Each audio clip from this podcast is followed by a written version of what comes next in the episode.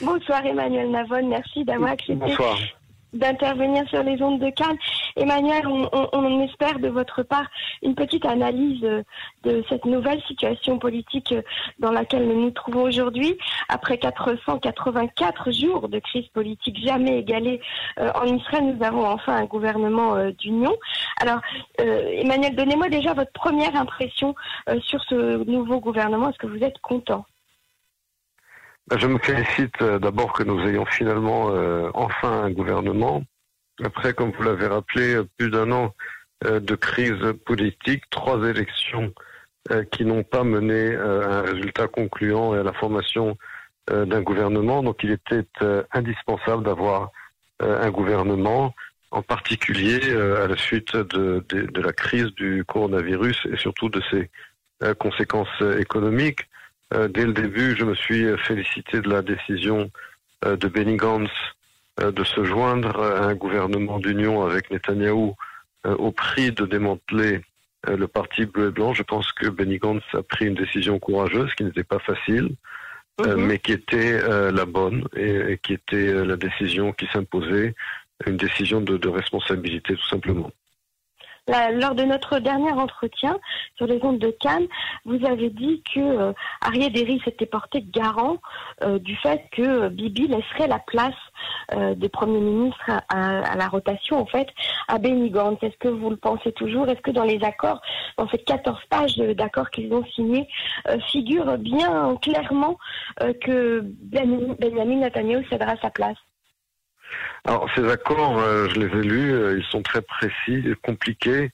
Euh, effectivement, il y a tout un mécanisme dans, ces accords, d'abord qui, relève, je dois dire, le manque de confiance entre les deux hommes, parce que s'il y avait une confiance entre eux, on n'aurait pas eu besoin d'un accord aussi détaillé. Mais en gros, oui, l'accord garantit qu'il y aura une transition au bout d'un an et demi, que Netanyahou devra effectivement quitter le poste de Premier ministre en octobre 2021 et que euh, tous ces accords justement sont bâtis pour décourager euh, aussi bien Gantz que Netanyahou euh, de mettre fin à ce partenariat et d'avoir des élections anticipées. Donc la structure même de ces accords est là pour décourager toute remise en cause de ce mécanisme et pour justement assurer que ce gouvernement dure effectivement trois ans avec un partage du pouvoir et avec une transition à la tête du gouvernement entre Netanyahu et Gantz au bout d'un an et demi. Alors dans, dans, le, dans le partage des ministères, bon, on voit qu'il y a quand même un certain équilibre euh, qui a été fait euh, entre les deux blocs, mais on voit quand même de, de, de jeunes personnes, pas, pas vraiment expérimentées, qui ont des postes importants. En fait, il n'y a pas d'équilibre. Il y a un déséquilibre dans la mesure où euh, le, le Likoud et ses partenaires euh, ont euh, 59 euh, députés, ou en tout cas, si on retire euh, le parti euh, Yemina, euh, 53 députés, puisqu'apparemment ils ne seront pas dans le gouvernement.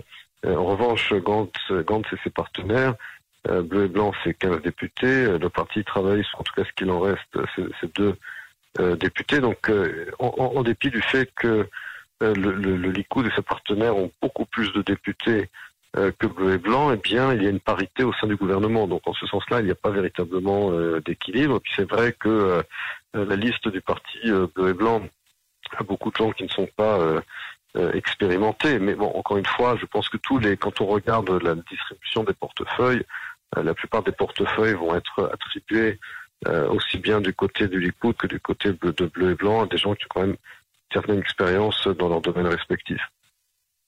On se pose quand même la question de, savoir euh, sur les grands, les grands points, les grands thèmes de la campagne de, de, de Carole Lavanne, comme par exemple l'enrôlement euh, des ultra-orthodoxes euh, dans l'armée, ou bien sur le mariage civil, le mariage pour tous.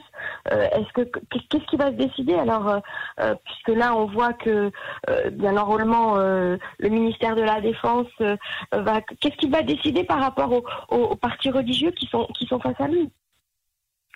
C'est clair que euh, en, en prenant sa décision, Benny Gantz euh, a non seulement démantelé euh, son parti, mais il a également dû mettre beaucoup d'eau dans son vin en termes de ses engagements électoraux, à commencer avec son engagement de ne pas siéger avec Netanyahou du fait de sa mise en examen. Mais encore une fois, la, question de savoir quelles étaient les, alternatives. Quand j'entends ce soir Yair Lapide tenir un, discours extrêmement violent à l'égard de Benny Gantz, alors que fallait-il Une quatrième élection? En fait, oui, Yair Lapide était prêt à nous pousser une, nous pousser une quatrième élection. Or, mhm. une, ça aurait été une catastrophe, surtout dans la période actuelle de crise de crise. C'est deux attitudes complètement différentes. C'est entre l'attitude. C'est pour ça qu'en en, politique, le choix n'est jamais entre des bonnes et des mauvaises options, mais entre, mhm. entre de mauvaises options. Et, par conséquent, lorsque on idéalise trop la réalité, on veut absolument euh, s'en tenir à 100% à ces principes. Alors, il faut pas faire de politique. Je veux dire par là, euh, euh, si on s'en tient exactement à ce qu'on a dit pendant les élections, alors il aurait fallu une quatrième élection.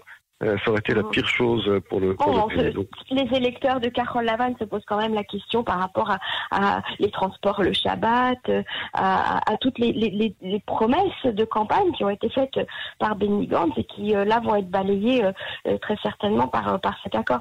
Qu'est-ce que qu'est-ce que où est-ce que Bennett et et, et vont, vont se retrouver donc dans l'opposition? Et pourtant c'est c'est on va dire la couleur la plus proche de celle du Likoud. Comment comment, ils vont se positionner à la Knesset?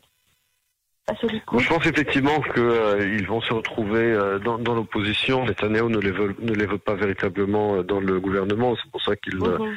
il n'aura réservé que le, que le poste éventuellement de, l'éducation, alors qu'il s'attendait à trois ministères.